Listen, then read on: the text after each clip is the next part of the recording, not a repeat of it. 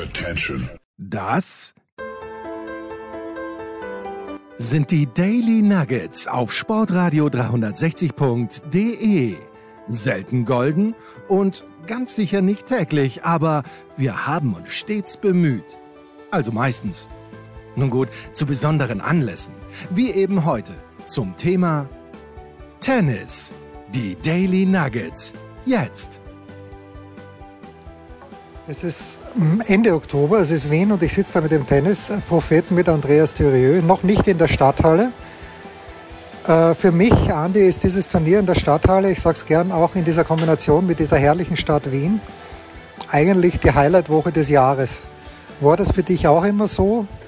Wie, ich weiß schon, wir haben schon öfter über die Stadthalle gesprochen, aber die Stadthalle und Andreas Thürieu, ist das eine Liebesbeziehung auf ewig? Ah, jein.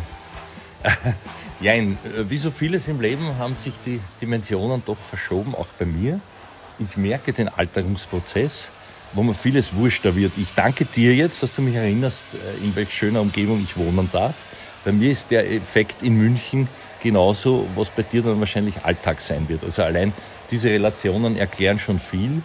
Äh, zum Turnier selber, das ist ja der Wiener Hand sozusagen entglitten durch diese steirische Emotion Group, die das geerbt hat, durch den, weil leider der Herr Feigl, der auch ein Oberösterreicher war, aber immerhin sehr nahe stand den, den eigentlichen Granden der Vergangenheit, denen ich auch sehr nahe stand, Huema und so weiter. Wiener Grantler, aber wurscht, das war halt das Turnier und jetzt auf ist es in steirischer Hand mit, ja, also das einmal dazu hinter den Kulissen, mehr möchte ich nicht sagen.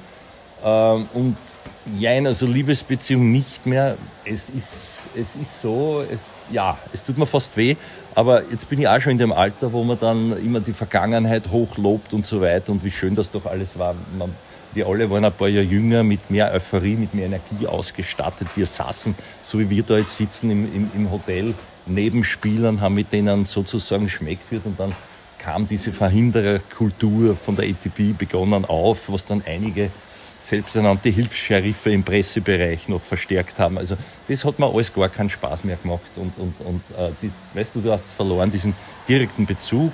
Heute, wie ich entnehme, ist es ja schon eine Sensation, wenn du am Heumarkt, äh, dessen Wichtigkeit ich auch relativiere, dort einem Training gratis zuschauen darfst. Normalerweise war in der Stadthalle das wurscht, du bist hingegangen, musst und hast plaudert, also wie geht, das war auch alles wichtig für mich zumindest, und jetzt ist halt auch äh, im Kommentatoren- und Pressebiss, wirst du auch wissen, leider eine, eine Wikipedia-Kultur entstanden. Man setzt sich hinter Kumpel, liest vor, was da drin steht, ruft irgendwen an, der vielleicht zurückruft und wenn nicht, weiß das dann, man erfindet selber Dinge, die einem einfallen. Also das finde ich alles sehr schade.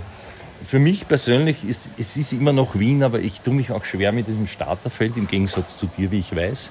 Also ich sagte, ich habe ich hab eine Akkreditierung immer noch liegen, die verfällt äh, in Basel, weil ich dort alles daran gesetzt habe, um vermeintlich den Federer das letzte Mal zu sehen. Das wird vielleicht so sein, aber nur, dass ich ihm winke und er wirbt für irgendwelche Firmen, die er halt vertritt. Deswegen fahre ich doch nicht hin. Aber es ist mir leid um Alcaraz und Rüd vor allem.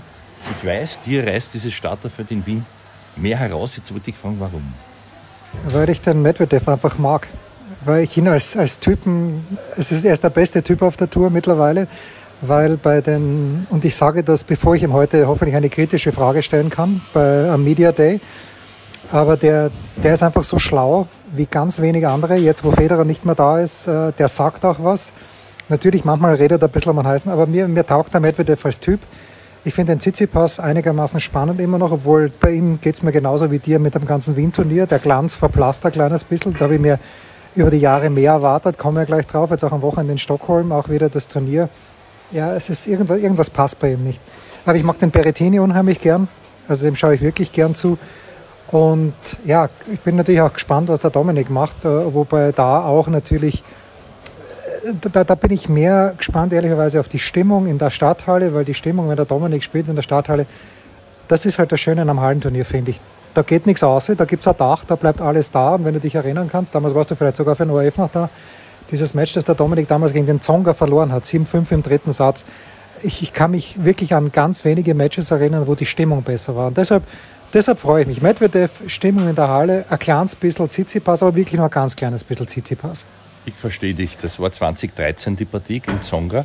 Äh, ich habe noch in Erinnerung 2011, auch schon eine Zeit her, als der 44-jährige Herr Muster, der jetzt also daher äh, 55 sein muss, oder? Wenn ich nicht ganz falsch rechne. Oder ist schon so lange her, der 50. Geburtstag. den naja, oder 56, äh, in dem Bereich. Ähm, und, und da war der Dominik halt noch der Bub und das, das war auch, ich habe auch darüber lang nachgedacht, wenn wir das vielleicht gleich als ersten Themenpunkt für Wien anreißen. Es interessiert mich sehr, weil ich ja auch äh, persönlich ihm nahe sein durfte die ganze Salzburg-Woche. Und da hat er sich sehr wirklich äh, zum, zum Abbuseln präsentiert und sowas von nett. Und es war ihm, soweit schätze ich ihn ein, als, als doch langjähriger Beobachter und fast Kenner, es war ihm fast unangenehm, dass er damals noch nicht den Standard hatte, den alle von ihm erwartet haben. Dass er mittlerweile in der Halle hat, hat mich weniger überrascht, weil natürlich da dieses, dieses Basisgerackere, das auf Sand natürlich wichtig ist, vielleicht nicht so ins Treffen fällt. Und du hast dann gesehen, es geht natürlich, wenn ihm was aufgeht, spielt er dort einen Lauf und ist vom Niveau her, finde ich, schon wieder ganz oben dabei. Das hat man auch gesehen, dass er halt jetzt einen Tiebreak verliert von, von vielen, die er, die er gewonnen hat, kann passieren. Also er hätte genauso gut im Finale stehen, gewinnen weiß ich nicht, weil der Aliasim jetzt spielt auch in einer eigenen Klasse, aber der ist dort wieder voll dabei, das freut mich sehr. Zu Wien ist zu sagen, jetzt ist natürlich diese Ausgangslage noch nah ganz eine andere. Vor drei Jahren hat er es gewonnen, früher war er immer der, der überraschen konnte und wollte, ohne viel Druck. Nicht? Jetzt ist natürlich dieser Sprung unter die Top 100 noch nicht gelungen. In Wien finde ich persönlich, die Auslosung ist gnädig. Den Herrn Paul, der ist lästig, aber sollte er eigentlich im Griff haben, es sei denn, er ist noch müde. Ein weiterer Aspekt, den ich jetzt einmal so in den Raum stelle. Aber das schaut mir gut aus und dann, dann freue ich mich gegen den Medvedev. Weil da ist dann viel drin, da ist er nämlich wieder Außenseiter und das weiß auch jeder. Also ich glaube, diese erste Runde wird vom Kopf her, das wird ganz was Eigenes. Ich bin nicht sicher, wie viele Leute am Dienstag da sind. Also heute, wenn wir jetzt heute nein, nein, sind. Ich, ich, morgen. Ich strahle jetzt gleich also sofort doch. aus. Okay, ja. gut. Gut, das wusste ich nicht. Ähm, und, und das ist eben dann die große Frage, wie sich das alles zutragen wird. Ich habe gehört, nicht vor 17.30 wird in der Realität eher Stunde, gute Stunde später, wenn alles nach Plan läuft. Also Full House, ich weiß es nicht, aber, aber ja, also ich nehme mal an, er gewinnt es mit Mühe, aber doch. Und dann gegen Medvedev sehe ich vielleicht sogar eine Überraschung. Und dann könnte er in Wien schon die Top 100 dingfest machen, wo ich sehr gezweifelt habe. Also da hat er, da hat er wirklich, muss ich sagen, ich glaube nicht nur mich überrascht, oder siehst du das anders? Zwei Dinge dazu. Ich habe Tommy Paul in Stockholm gesehen gegen Michael Oemer. Er war nicht interessiert an diesem Spiel, weil der Oemer ist ihm auf die Nerven gegangen, weil der halt jeden Ball zurückgeschaufelt hat. Und dann hat sich der Paul selber rausgeschossen. Okay, das kann gern Dominik auch passieren. Mhm. Das ist ja manchmal beim Paul so. Ich erinnere mich, da, dem hat mal die, der amerikanische Tennisverband die Wildcard verweigert für die US Open, weil er im Jahr davor irgendein Match 0 und 0 verloren hat und not interested war. Also ich glaube auch, dass es gewinnen wird, der Dominik. Und gegen Medvedev, ähm, ja, wird spannend, weil was weiß man schon über Medvedev? Hat grad, ist gerade Vater geworden. Jetzt weiß man auch, warum er damals dieses Halbfinale gegen Djokovic nicht fertig gespielt hat. Äh, ja, also ganz komisch irgendwie, aber noch einmal, ich, ich liebe den Medvedev persönlich. Okay, das ist das eine. Das andere ist natürlich, muss man sagen, Herr Dominik hat bei 4-6 im Tiebreak, zweiten Satz gegen Hurkacz, spielt eine Rückhand mit Netzroller rein. Ist ja nicht gesagt, dass wenn der Ball normal drüber geht, dass er nicht trotzdem den Punkt gewinnt, aber dann fliegt er im Viertelfinale raus und alle sagen wieder, naja, gegen die ganz Guten reicht es halt noch nicht. Es ist halt ein Eizel, ja. ein Eizel, das immer ja. eine Rolle spielt und genau. ja, die Top 100 habe ich ihm schon zugetraut. Was ich, wo ich meine Zweifel habe, ist, für mich ist der Dominik jetzt in dem Stadium wieder, wo er, wo er natürlich lästig für alle ist. Aber geht der jetzt schon in die dritte Runde in Melbourne gegen einen Djokovic auf den Platz und denkt von sich selber, dass er gewinnen kann? Und steht auf der anderen Seite der Djokovic, der denkt, scheiße, jetzt muss ich gegen ein Team spielen, der kann gegen mich gewinnen. Das ist für mich die große Frage, ob er da wieder hinkommt. Mhm. Weil die Top 100 ist lässig, wenn er schafft, aber ist ja nicht sein Anspruch. Ja, ja. Naja, was schon bis Jahresende, das ja, habe ich gemeint. Ja, das, ja. Also das kann er ziemlich sicher abhaken, sollte er es hier nicht schaffen weiß ich, habe ich erklärt, der spielt dort oder da ein Challenge und da kannst du mit einem Semi rechnen. Mhm. Damit ist das erledigt. Also sollte er gleich rausfallen, was ich ja nicht glaube. Ne? Du hast noch was sehr Interessantes angesprochen, nämlich diesen, diesen inneren, diesen Self-Belief. Da ist jetzt natürlich, müsste die Euphorie da sein. Es ist steil bergauf gegangen. Ich glaube, er hat sich auch selbst überrascht. Also wenn er das mitnehmen kann, abgesehen von irgendwelchen zu hohen Drucksituationen, die er sich womöglich selber macht, dann, dann sehe ich das sehr gut hier in Wien. Und das andere, was noch, was du jetzt auch zwischen den Zeilen, auch für mich habe ich das noch vergessen, gesagt hast, wie interessiert ist der Herr Medvedev jetzt als Jungvater? Für den ist das erledigt, der ist in seinem Masters, wie es nicht mehr heißt, aber das alles ist eigentlich abgehackt und jetzt äh, stelle ich dieses, die Wichtigkeit des Spiels ein bisschen in Frage. Also für einen Dominik ist das sehr wichtig und wenn es dem semi-wurscht ist, dann, dann ist es zu wenig. Also auch da sehe ich das Eizel schon und auch das hast du sehr schön gesagt. Man kann natürlich noch nicht erwarten, dass der jetzt jede Woche anschlagt von da oben. Das kann auch wieder 2-2 ausgehen mit ein bisschen am Pech. Aber, aber das, ist eben das ist eben diese Konstanz, die, das glaube ich, ist noch zu früh angesichts der Länge dieser Pause. Aber mir hat er jetzt wirklich positiv überrascht. Auch zuletzt körpersprachlich. Das ist auch ein Aspekt, der in Wien sehr wichtig sein wird. Geht er gleich ins, ins Jammern über als, als gelernter Wiener sozusagen, Österreicher, oder, oder kann er das hinauszögern und mit seinen Emotionen einmal mehr mein Hauptthema, auch in der Weltklasse, so umgehen, dass sie ihn nicht stören, im besten Fall sogar motivieren? Spannende Fragen. Wir kommen gleich nach Basel, wo, ein, wo mehrere interessante Leute spielen, nämlich alle drei Turniersieger übrigens vom, vom gestrigen Sonntag. Ja, da kann man sicherlich auch noch ein Wort äh, drüber verlieren. Aber noch einmal ganz kurz, die drei anderen, die drei Wildcards, Dominik spielt mit Protected Ranking, aber die drei Wildcards sind an Denis Novak, an Juri Rodionov und an Filip Misulic gegangen, was ich aus Sicht der Veranstalter ja nachvollziehen kann, weil wem hätten sie sonst eine geben können? Der Nadal wollte nicht und ansonsten sind eh alle da. Mhm. Auf der anderen Seite ist es natürlich, also beim dem Misolic nehme ich aus, weil der ist noch relativ jung, der ist glaube ich erst 20. Aber ansonsten ist es halt schon ein Armutszeugnis, finde ich, dass, dass die genannten, vor allen Dingen der Dennis, der natürlich auch jetzt der zwei, zweimaliger Vater, gut vor ihm, alles super. Aber wenn ich immer höre, der Dennis, der gehört viel weiter oben hin, als er ist, das stimmt halt leider nicht. Ja. Ich habe meinen Ismaning gesehen, der, der verliert er gegen Dennis Jedvesev oder so ähnlich mhm. aus der Ukraine. Erste Runde, zweimal im Tiebreak, ärgert sich dann auch drüber, was eh selten genug vorkommt. Spielt die nächste Woche dann in Hamburg, verliert wieder erste Runde. Ja, und da denke ich mir halt, okay, äh, aber auf der anderen Seite natürlich, wem hätte er sonst die Wildcards geben sollen? Wie, wie siehst du denn da diese, diese Dreiergruppe? Weil der Misolic spielt ja schon heute gegen Cerundolo. Ich würde jetzt nicht sagen, dass er chancenlos ist gegen Cerundolo. Ich schon. Aber ja, nein, nein. wir werden das sehen. Deswegen werden wir sehen, wer, wer die prophetischere Annäherung hatte. Ähm, schauen wir mal. Aber ich sehe das genauso wie du. Also das muss man sagen angesichts der Klasse dieses Turniers. Und es ist schön für die Genannten.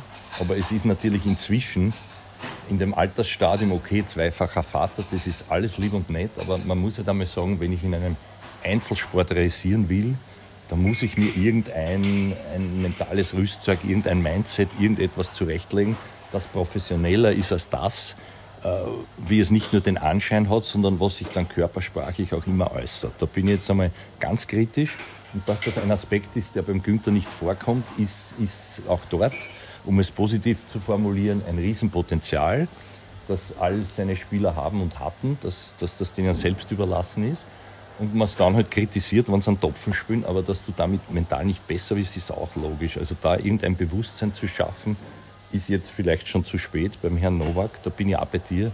Also irgendwann einmal ist es dann mehr schmeichelhaft, wenn man mit diesen Leistungen da noch einlaufen darf.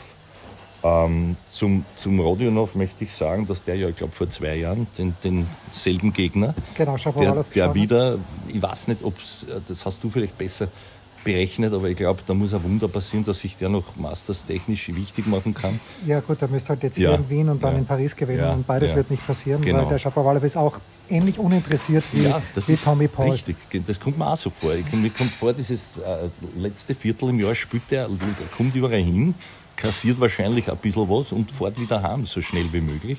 Vielleicht auch, weil sein Babyschatz ja in Schweden ist, wie alle wissen. Aber auch dort hat es vergangene Woche, wie wir wissen, ist er nicht weit gekommen, obwohl er äh, dort, dort, sein einziges Turnier bis jetzt gewonnen hat. Es ist, glaube ich, der Wurm da auch drin jetzt irgendwie. Also mit dieser Geschichte ja, interessiert mich eigentlich nicht mehr. Ich unterstelle es ihm jetzt, aber das Gefühl hast du mir auch gerade vermittelt. Äh, kann der Herr Rodionov wieder realisieren, das wollte ich sagen. Und ansonsten, äh, gegen wen spielt der Misolic? Ja, gegen Cerundolo. Ah ja, das hast du schon gesagt. Naja, das ist, ist die Frage. Ich meine, die sind, glaube ich, beide auf, auf Soundplatz besser. Wenn ich mir die Misolic-Leistungen anschaue zuletzt, also ich sage es ungern, aber das war halt ein Lauf, mit dem niemand gerechnet hat, auch er selber nicht in Kitzbühel und von dem lebt er jetzt hoffentlich noch lang. Wenn er ein bisschen auf Nasen hätte und, und würde mit einer Runde ist ihm da schon geholfen dass der da nicht zu weit jenseits der 150 wieder dammelt jetzt. Ne? Und, und ja, sehe ich halt auch noch nicht. Ist, ist auch, glaube ich, nicht realistisch, da was zu erwarten. Aber ansonsten, um das abzukürzen, noch einmal, gehen wir jetzt vielleicht direkt nach Basel, wenn ich darf. Lass Oder hast du noch ein, ein, nur ein Wort noch zum mhm. Tennis, den ich eben in Ismaning gesehen habe ja. aus der Nähe. Und ja. ich, hab, ich war jetzt nicht jeden Tag dort, aber ich habe viele Spiele gesehen in Ismaning. Also auch dieses Verhalten. Ja, aber was mein, mein anderer Eindruck ist, ich habe niemanden gesehen, der besser Tennis spielen kann. Also der, der den Ball schneller spielen kann als der Dennis. Der, und da frage ich mich dann halt, okay, wo, woran liegt es, dass er ist der beste Tennisspieler dort gewesen, ja? Und das ist halt die, die Frage, ja, also gut, der Hall ist, der spielt, spielt sehr gut jetzt die letzten Wochen, alles, der hat es auch gewonnen dann und der Reber hat einen super Lauf gehabt in Ismaning. Aber äh, ich, ich verstehe es auch beim Tennis manchmal nicht, weil der wirklich so brillant Tennis spielen, also von den Schlägen her mhm. könnte, aber das ist natürlich nicht alles. Mhm. Kurze Pause und dann sprechen wir über Basel. Was gibt es Neues? Wer wird wem in die Parade fahren? Wir blicken in die Glaskugel. Ja, in Basel, wo der Tennisprophet Roger Federer auch nicht getroffen hätte, weil er gesagt hat, sowohl der Federer als auch der Dürieu, was braucht man Basel? Ähm, sie werden beide nicht hinfahren. Aber Alcaraz spielt dort. Es spielt dort Kaspar äh, Rüth am Zweigesetz, gleich zum Auftakt gegen Wawrinka, was eine lässige Partie ist. Und es sind alle drei Turniersieger vom Wochenende da. Du hast schon angesprochen, Felix Auger-Aliassime. Holger Rühne wird da sein, der gegen Stefanos Tsitsipas gewonnen hat in Stockholm. Und Lorenzo Musetti bei dem ich mir nicht sicher bin, ob ich ihn super geil finde oder nur geil, aber er ist ein, also zuschauen tue ich den wirklich gern, obwohl er extrem cocky rüberkommt. Aber das Tennis, das der Musetti spielt und der gewinnt da in Neapel bei diesem komischen Turnier im Freien gegen den, den Berrettini. Also vielleicht hast du doch recht. Vielleicht ist Basel doch irgendwie das lässigere Turnier.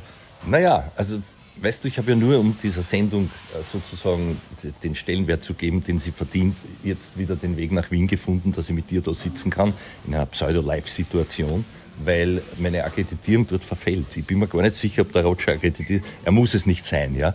Aber der Grund natürlich, warum ich dort alles daran gesetzt habe, möglicherweise dort zu sein, war natürlich der Roger, um den letztmalig zu sehen und bin sehr enttäuscht, wie glaube ich alle Schweizer Tennisfans, dass er nicht vor Ort wenn es nur Exhibition ist, dort auf, auftritt oder vielleicht tritt er ja auf, ich habe gar nicht mehr, mehr geschaut, eben nicht, das ist das, also auch pressemäßig kannst du ihm nichts entlocken, was wurscht ist, steht eh überall dann jeder, jeder Beistrich, den er von sich gegeben hätte. Und das ist schon für mich verwunderlich, sage ich jetzt einmal, und das ist der Grund, dass ich nicht dort bin.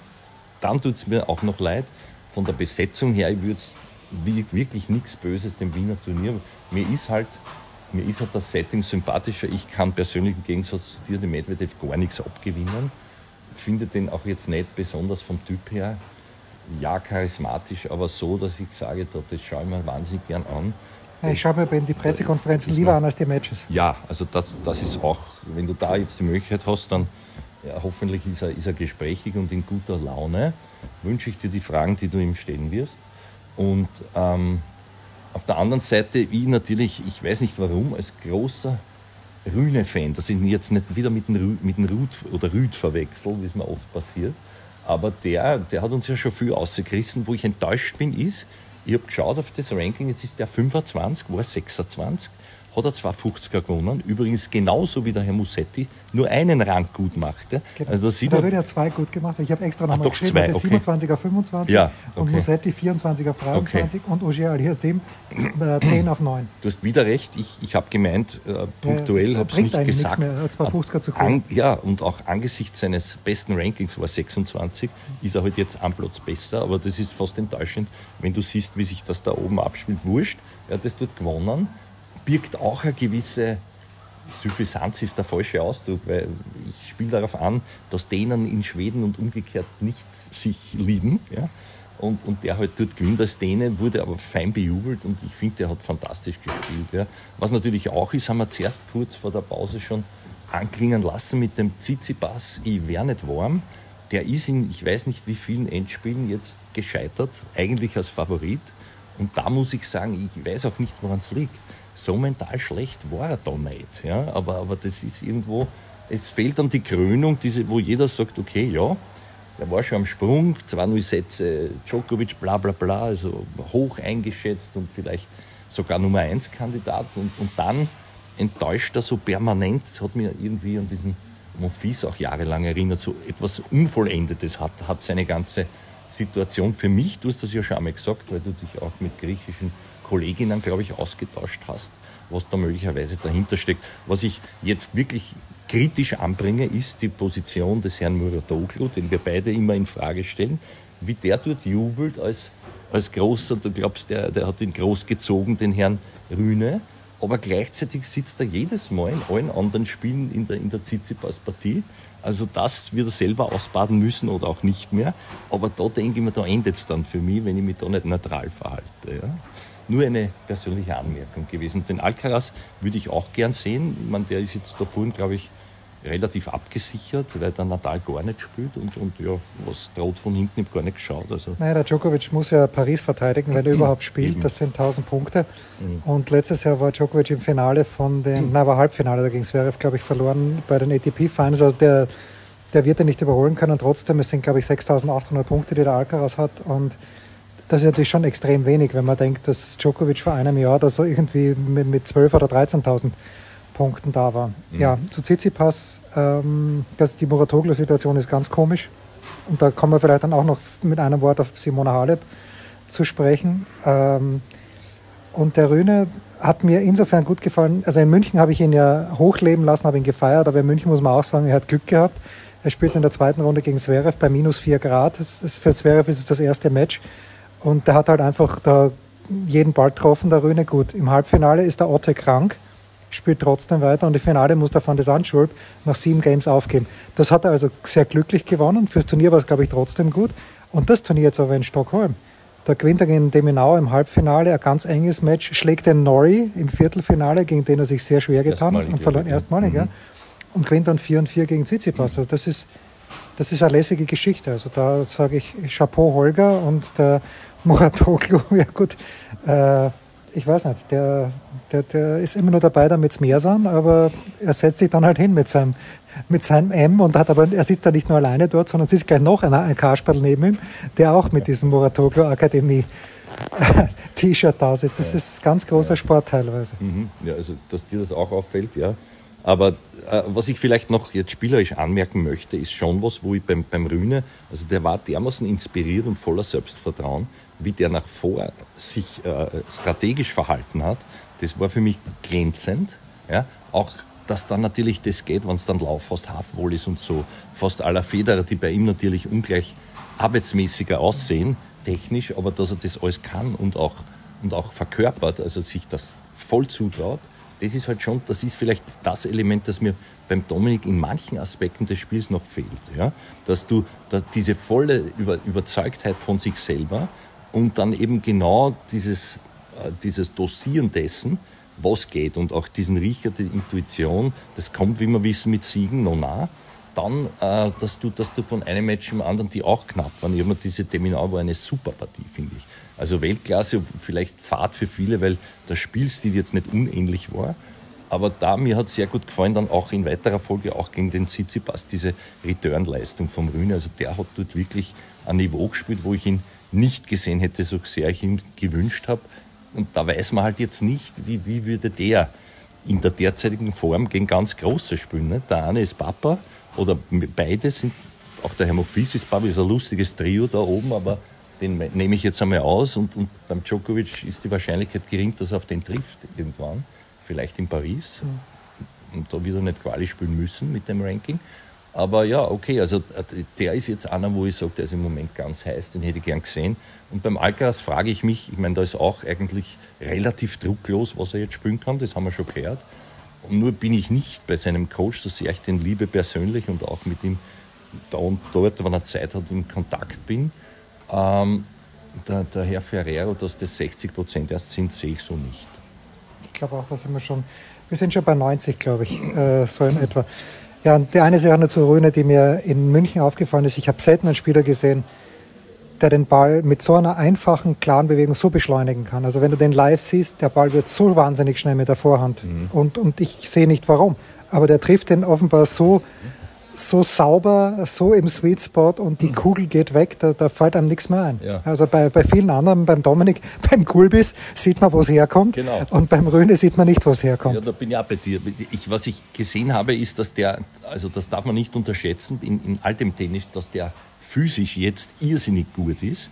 Also wahnsinnig schnell. Ich würde den eher jetzt nicht zu den kräftigsten zählen, aber, aber das, was der Tennissport erfordert, wo man immer gesagt hat, so Typen wie der Nadal sind eigentlich zu schwer aufgrund der vielen Muskelmasse. Also der ist, der ist super, der, der stretcht sich, der erwischt Bälle, der kratzt raus und der bewegt sich auch in den Ball und nimmt es teilweise so mit so einem Selbstvertrauen, wo ich mich auch technisch wundere, weil ganz fein scheint mir das nicht ausgegoren, gerade die Vorhand. Ja? Dass der hinten wetzt wie ein Anser, das ist halt etwas, wo er jetzt auch vielen was voraus hat und auch defensiv sehr viel zurückbringt.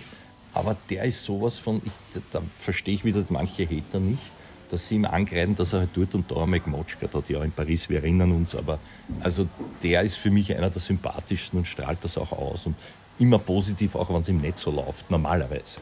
Ja, und das will ich, ich will doch jemanden, der am Platz ist, den es anfeuert, wenn er verliert. So, gut. Genau, ja. Ähm, hast du noch ein Wort zu Simona Halep?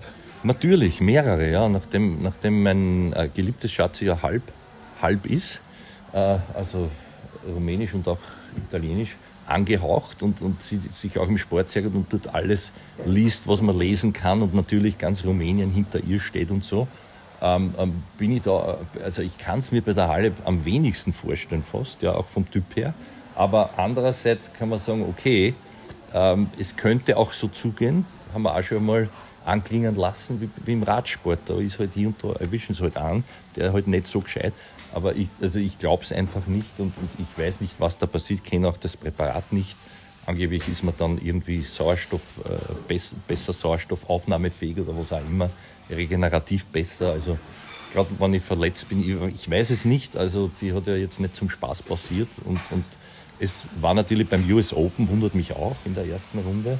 Und da wurden dann Stimmen laut, das hast du, glaube ich, auch schon darauf angespielt, dass auf einmal der Trainer dahinter wieder im Spiel war. Ja? Also auch mit eventuellen Möglichkeiten. Also das alles ist, glaube ich, nur Spekulation. Wenn du mich fragst, also ich, mich hat sehr, äh, mir hat sehr zu denken gegeben, und zwar zu ihrem Schutz, die Aussage der Frau Kelstea, wie die heißt in Wirklichkeit, die gar keine Freundin von ihr ist, die aber sagt, also Leute, ich kenne die, seit sie, und das kann ich mir beim besten Willen irgendwie, nicht einmal irgendwie was vorstellen. Also das ist so mein Eindruck. Ja.